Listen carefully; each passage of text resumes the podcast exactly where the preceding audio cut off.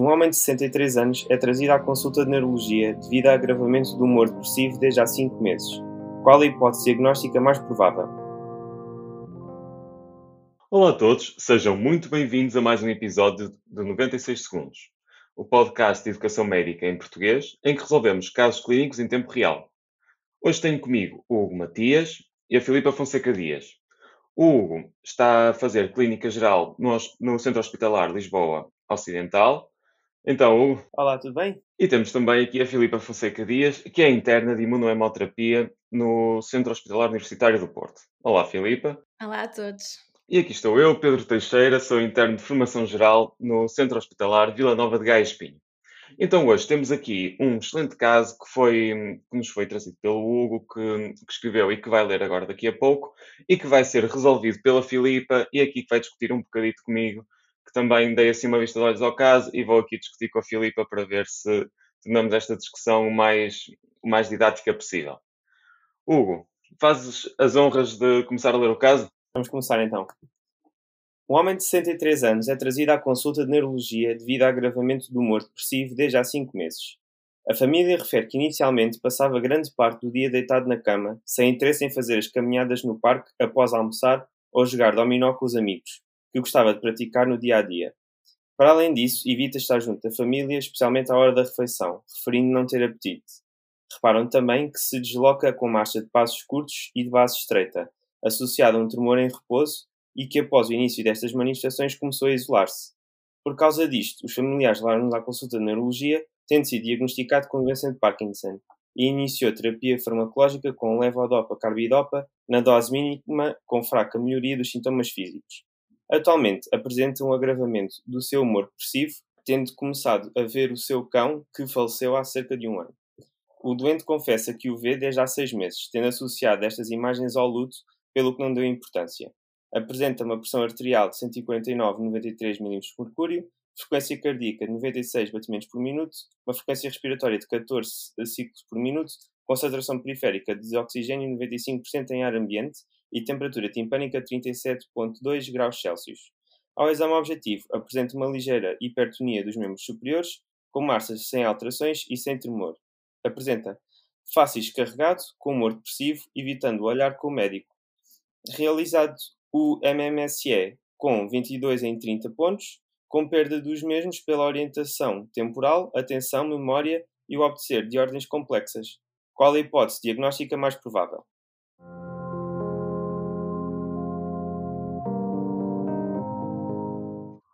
Ora, então, o trouxe-nos aqui um homem de 63 anos que uh, mostra um agravamento do humor, mais para o depressivo, uh, que mostra, uh, ou seja, deixa, deixa, deixou de ter os interesses que, que tinha, um, mostra uma marcha também, passos curtos, base estreita, tremor em repouso, ou seja, tem aqui alguns sintomas de parkinsonismo, um, algum isolamento. Uh, após ter ido à consulta, iniciou uma terapeuta, uh, terapêutica com levodopa e carbidopa, ou seja, uma terapêutica sintomática apenas, em dose mínima. Disse-nos também que o, o, começou a ter alucinações visuais com o cão, que já tinha falecido há um ano, mas estas alucinações foram antes da instituição da, da terapêutica. Um, nessa consulta foi calculado MMSE que o 22,30, ou seja, é abaixo de, dos, dos 24,30, ou seja, é compatível com uma perturbação demencial, portanto, acho que o, o doente que, que o nos trouxe tem uma demência. Como uh, aqui da hipótese diagnóstica mais provável, como estamos aqui perante umas alucinações visuais, ou seja, nós não temos aqui nenhum exame uh, uh, pedido, ou seja, não temos nenhuma, uh, é isso, nenhum exame pedido, mas eu acho que a hipótese diagnóstica mais provável seria provavelmente uma demência de corpos de leve. Mas o que é que tu achas, Pedro? Ok, eu concordo contigo mesmo nesta, ao longo desta, desta avaliação, porque a verdade é que temos um homem 63 anos, ou seja, que é um homem até bastante novo para, para apresentar assim um quadro demencial muito avançado. E estamos a falar de uma, de uma certa progressão de doença bastante curta, não é? No início refere um quadro progressivo de 5 meses, de alucinações há 6 meses. Ou seja, estamos aqui a falar de uma, um, uma progressão curta para um, para um quadro demencial. E estamos a falar de um doente com sintomatologia motora e com sintomatologia neurológica barra demencial. E podemos reparar que esta sintomatologia mais neurológica e demencial precede, ou pelo menos vem ao mesmo tempo da sintomatologia motora, o que já nos permite perceber que o quadro, se calhar, vai ser mais demencial, demencial e não tanto uma doença do movimento ou uma doença da. ou, um, um parkinsonismo puro, como, como também poderíamos pensar. Outra questão aqui é fazer o diagnóstico diferencial das demências, porque estamos a falar de uma demência com um onset relativamente precoce, com uma evolução relativamente rápida e que tem estes dois tipos de sintomas, motores e neurológicos, numa fase precoce, o que vai a favor da, da demência de, de corpos de Léo, como, como tu estavas a dizer. E também temos aqui esta parte de alucinações visuais, que também é muito típico, e neste caso até alucinações visuais bem formadas e detalhadas, que é uma coisa que, neste caso do cão, que, e é uma coisa que vai também a favor de de, cor, demência de corpos de Lely, e depois estas alterações que, apesar de não serem alterações muito específicas do comportamento, já vão algo a favor de um, de um quadro demencial e, e, que pode vir eh, aqui no, no caso dos corpos de Lely. Não temos alterações da personalidade muito exuberantes, não temos coisas que nos focalizem para outro tipo de, de demência. E até antes de, de, discutirmos outras opções e de falarmos sobre isso, também queria destacar uma coisa que tu disseste, foi nós não pedimos nenhum exame. E a verdade é que quando temos assim um doente jovem com, com que nos aparece com um quadro demencial até bastante precoce, nunca nos podemos esquecer, e principalmente no contexto de PNA, de excluir causa orgânica primeiro. Ou seja, é sempre importante a todos os doentes Uh, aliás, acho que em todos os doentes com, com demências, sejam precoces, sejam tardias, temos sempre que pedir uma V12, uma TSH, fazer uma TAC ou uma ressonância. Ou seja, isto são coisas que numa PNA pode sair, e mesmo na vida real é importante nós, sempre que temos uma demência, fazermos um estudo. E uma coisa que seria muito importante num destes doentes seria excluir uh, causa orgânica. Por exemplo, aqui, na, aqui não, não, refere historial de etilismo, mas não podemos esquecer que também pode, pode, existem várias patologias relacionadas com o etilismo que podem causar sintomatologia semelhante, desde patologia alucinatória até mesmo quadros motores. Poderíamos ter um doente que tivesse uma degeneração cerebral no contexto alcoólico e também teríamos uh, alucinações no contexto, até de uma, de uma abstinência. Portanto, estes quadros nós temos sempre que estar atentos e ver bem o que é que a pergunta nos dá para, para sabermos o que para sabermos o que, o que, em que é que vamos investir e qual é que é aquela opção que nós vamos que nós vamos selecionar. Portanto, se calhar ia pedir ao Hugo para nos dizer as opções para nós, enquanto temos tudo em aberto, conseguirmos discutir melhor. Bom, agora esta é a parte do, do episódio em que recomendamos que façam um estudo ativo, em que discutam se estiverem com alguém, ou pensem para vocês qual é que seria a hipótese de diagnóstico mais provável e para pensarmos um bocadinho.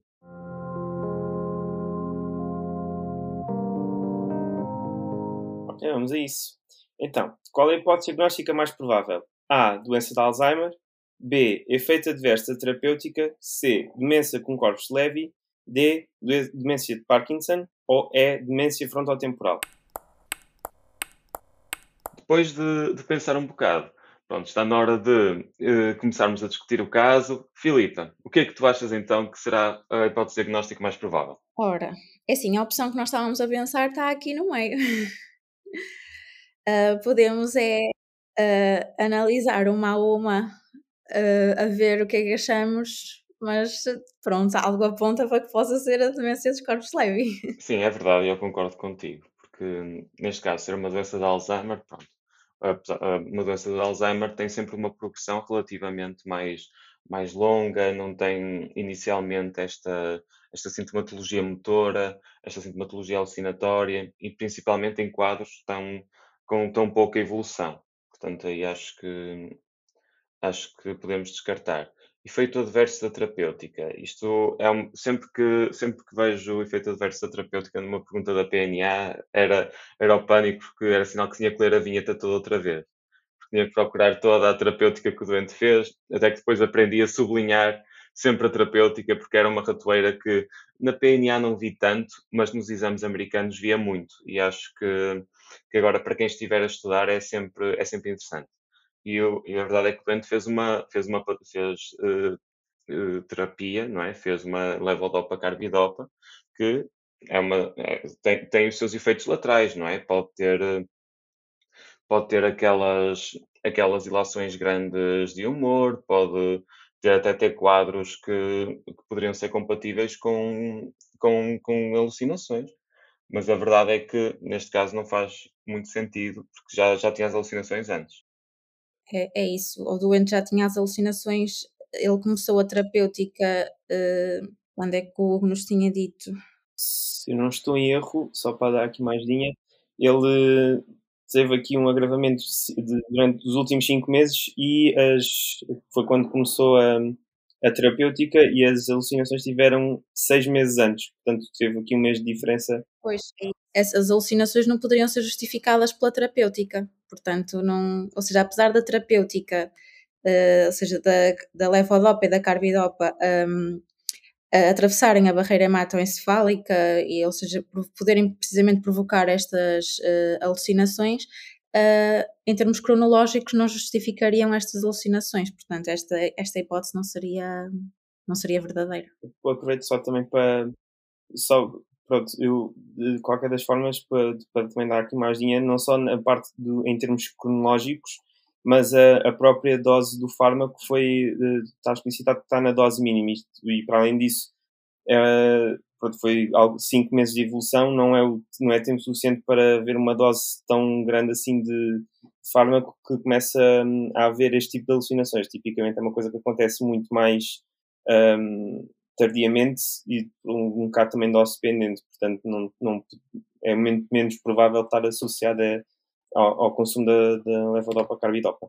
E é interessante porque, se repararem, isto é uma coisa que, apesar do conhecimento estar lá e até os alunos que tiverem maior conhecimento até serem prejudicados por saberem que podia ser um efeito lateral da terapêutica, é uma coisa que é importante sempre na PNA termos em conta os timings de instauração do fármaco, tanto na PNA como na vida, como, como na, na vida real, não é? Quando estamos nós na nossa prática clínica, ter sempre em conta os tempos uh, os timings, quando é que cada fármaco foi, foi iniciado e ver bem com o início dos sintomas, porque uh, às vezes pode ajudar-nos a assumir um diagnóstico ou mesmo a afastar-nos de um e a termos e a termos a, a resposta mas, correta. Dizer, mas é uma coisa que às vezes a resolver uma pergunta em tão pouco tempo, por exemplo, mesmo agora uh, foi preciso voltar à vinheta para ver quando é que começaram as alucinações e quando é que começou a terapêutica. E às vezes a fazer a pergunta e a ler as opções é como tu dizes, mesmo quem saiba, uh, mesmo quem tenha o conhecimento que saiba que a levodopa carbidopa atravessa a barreira hematoencefálica, pode cair na tentação de marcar essa opção por causa do tempo com a, a, a pressão e a, e a ansiedade de, de terminar a PNA, ou seja, estas ratoeiras às vezes acabam por nos apanhar. Pronto, então excluímos esta opção, não é, Pedro? Certo. E agora temos, uh, pronto, temos a opção C, que é a demência de corpus Lewy, que já temos falando um bocadinho, já temos falado um bocadinho, não é? Sobre uh, ser aquele quadro que nós achamos que nós estamos mais, mais inclinados para a resposta certa. E, e agora vamos excluir a D, que, da demência de Parkinson. E aqui, quando nós excluímos, não sei qual é que foi bem o vosso raciocínio, mas eu, eu excluiria pelo, também pelo timing, no facto de termos primeiro alterações cognitivas e neurológicas e só depois termos a parte mais motora, que acho que é uma coisa que numa doença de Parkinson seria completamente diferente, em que surgiria primeiro a parte, a parte motora e só, no mínimo, passado um ano ou muito mais tempo, é que, teríamos, é que veríamos este afetamento neurológico. O que é que vocês acham? É, eu concordo contigo, sim.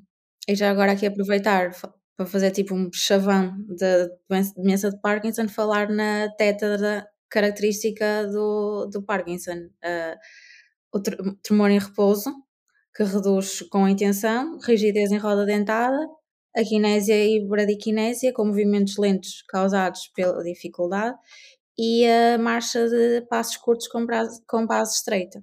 Isto é aquele característico da hum, doença de Parkinson que, pronto, que o nosso doente não apresentava. E outra coisa aqui, que é aqui neste caso a fraca resposta que teve à carbidopa levodopa, não é? Que, que é uma coisa que poderia ter uma melhor resposta no, se fosse uma doença de Parkinson, mas neste caso a demência de Corpus-Lewis tem uma tem aqui uma má resposta a, a, estes agonistas, portanto não já, já vai a favor deste, deste diagnóstico. E uma coisa que ambos têm em comum, é importante ter em conta que se, se houver a referência a Corpus Lewy, não vamos ter atenção, que é uma relatória que podem colocar na PNA, porque tanto, tanto a doença de Parkinson como um, a, a, doença de Corpus Lewy podem ter Corpus Lewy. Portanto, não, é, uma, é uma ratoeira que podem colocar no, num contexto de PNA a nível de histologia, portanto, tenham sempre isso em conta. E, e, em seguida temos a demência frontotemporal. Como é que vocês excluiriam este, como é que excluíram este diagnóstico? Eu acho que este é o mais fácil de excluir, é aquele que geralmente se apresenta com comportamentos uh, disruptivos, uh, um, com, com, eh, com comportamentos abusivos, uh, geralmente uh, comportamentos. Na vinheta é sempre descrito com comportamentos abusivos, verborreicos, de, um, perturbadores que, que, este doente não, não tinha, precisamente porque me afeta o lóbulo frontal, que é o lóbulo responsável pelas decisões, pela, pela, pela tomada de decisões, pela pelas atitudes e tudo, sendo este lóbulo uh, afetado, toda, toda essa parte da personalidade da pessoa fica afetada, então a pessoa fica muito mais desinibida e uh, agressiva e, e, portanto, nenhum destes comportamentos era apresentado pelo nosso doente. E, portanto, acho que esta demência é mais facilmente excluída. Sim, mas apesar de tudo, não seria uma, uma, uma decisão fácil de fazer no, no calor do exame. Porque eu lembro-me de quando eu, ao ler esta vinheta, quando vi homem de 63 anos e depois uh, diagnósticos diferenciais de demência, na... se, eu, se eu ler só homem de 63 anos, se fizesse o meu. Um, quando vi uma pergunta na PNA, que é qual das hipóteses diagnósticas mais prováveis? Lesse homem de 63 anos, já tivesse dado um, real, um, assim, um, um olhar muito ao de leve nas, nas opções, que é uma coisa que eu não recomendo porque vai ajudar erros de fixação, como seria este erro agora, que seria olhar para para um homem de 63 anos pensar logo em demência frontotemporal. Porque a verdade é que é daquelas que têm um início mais precoce. Um, existe aquela teoria de que tem mais. Uh, que afeta mais homens, só que eu creio que não é bem verdade quanto isso. Acho que mesmo Oxford não se diz que pode ter maior incidência em homens, mas não está comprovado. Mas isso também corrijam-me se eu estiver errado. Essa é a única coisa que eu não tenho bem a certeza. Mas este quadro de apatia poderia enquadrar-se numa demência frontotemporal num, com, com algum início, com, no início, início bastante numa fase precoce, com este quadro da, apatia, de não falar tanto hum, com as pessoas. No entanto, também temos outras coisas que vão contra, não é? Como esta perda de apetite, os doentes com demência frontotemporal têm uma, têm uma hiperoralidade, querem comer coisas doces, têm eh, para além do quadro de desinibição, ou seja, ainda antes de se calhar desta desinibição aparecer e antes de começarem a insultar toda a gente e a, e a, fazer, a ter comportamentos impróprios, eh, tem um aumento do apetite, hiperoralidade, eh, tem essas, essas questões todas que podem ser mais subtis e que podem aparecer numa, numa pergunta da PNA. Mas mesmo assim, com sintomatologia motora, parkinsónica, alucinações, claro que pinta um quadro que nos afasta completamente desta, desta demência frontotemporal, não é? E com, e com toda a razão, e que foi muito bem visto aqui pela Filipa. Portanto, acho que a nossa opção, não é? Que fixa vai ser a opção C. É, exatamente, é essa. No fundo, é mesmo, é mesmo aqui, pronto, eu diria que o, o, a parte importante seria talvez aqui o diagnóstico diferencial da parte do parkinsonismo, uh, se bem que, como é óbvio, isto, os sintomas parece que surgiram aqui todos ao mesmo tempo mas tendo em conta esta, essa parte, um, pronto, como, como vocês disseram muito bem, doença de Alzheimer tipicamente não dá sintomas motores, portanto, a partir dessa também estaria excluída. E a demência frontotemporal seria também aqui esta parte mais de comportamentos e alterações da personalidade de uma forma geral. Pronto, eh, pegando nas outras três, essas sim, todas têm mais ou menos os os sintomas uh, físicos e, por assim dizer, neurológicos do parkinsonismo, uh, associados também à parte demencial. Contudo, pois a, a, a, o aparecimento aqui das alucinações visuais orientam talvez mais para, eventualmente, uma, uma iatrogenia relativamente à levodopa carbidopa, barra a demência com os corpos de Levy. Um, tendo em conta que estes aqui agora se calhar um bocadinho mais uh, conhecimento de, farmacodinâmica e farmacocinética da levodopa-carbidopa, associado também aqui aos timings do, do início da terapêutica, ajudam a excluir a que, um, que seja uh, efetivamente a demência de corpos Levy. Outra questão aqui então, que agora podemos discutir mais um bocadito, se, se por exemplo tivesse um doente destes com, com alguma agitação motora, mesmo no contexto de enfermaria, que, que fármacos é que vocês teriam mais medo de dar ou que não deveriam dar neste, nestes doentes? Sim, agitado, com o seu quadro alucinatório, porque que, que fármacos é que nós tipicamente damos no, nos nossos doentes agitados e que neste caso temos que ter mais cuidado ao, ao prescrever? Antipsicóticos, forma geral, mas o alodol, provavelmente. Sim, estamos a falar deste tipo de patologia que tem uma sensibilidade muito grande aos neuroléticos ou seja, vão fazer com que vão causar um, um parkinsonismo muito grave, pode mesmo levar a crises acinéticas uh, e mesmo a perda de consciência, ou seja, são doentes que reagem muito mal. E aliás, às vezes aparece até, pode aparecer uma vinheta da PNA, e já vi em, em vinhetas de plataformas americanas de doentes destes que depois recebem o neurolético e, e entram e entram mesmo em perda de consciência, em crises acinéticas, ou seja, é uma coisa a ter em conta. E a nível de terapia para estes doentes, normalmente a, a coisa, assim, a única coisa que podemos oferecer é, é um inibidor da, da, da colinesterase, nomeadamente a rivastigmina, que é o que, que é o que funciona melhor neste, neste, neste tipo de demência. Tem assim mais alguma coisa a acrescentar? Sim, de repente, é, acho que foi aquilo que nós já, já falámos, mais ou menos, sim. Equipa, foi um prazer enorme ter-vos aqui. Gostei mesmo muito de discutir este caso contigo. Muito obrigado por teres escrito este caso e por trazeres para nós. Filipa, muito obrigado pela, pela tua excelente resolução e por, e por estares aqui a pensar como é que como podemos resolver isto. Equipa, muito obrigado e também muito obrigado aos nossos ouvintes. Obrigado por terem tido paciência para nos ouvir aqui um bocado a resolver esta, esta questão. Qualquer dúvida que tenham, qualquer coisa que queiram falar connosco, tem sempre o nosso e-mail, tem as nossas redes. Não se esqueçam de visitar o nosso site, onde também podem encontrar uh, mais casos clínicos, mais resoluções. Sigam o nosso podcast também nas plataformas normais, no Spotify. E, e estejam atentos àquilo que temos para vocês, que vão ver que temos muita coisa para além de 96 segundos e mesmo dentro de 96 segundos temos muitos casos para, para vocês. De resto, muito obrigado e vemo-nos no próximo episódio. Obrigado, pessoal. Até à próxima. Até à próxima, pessoal.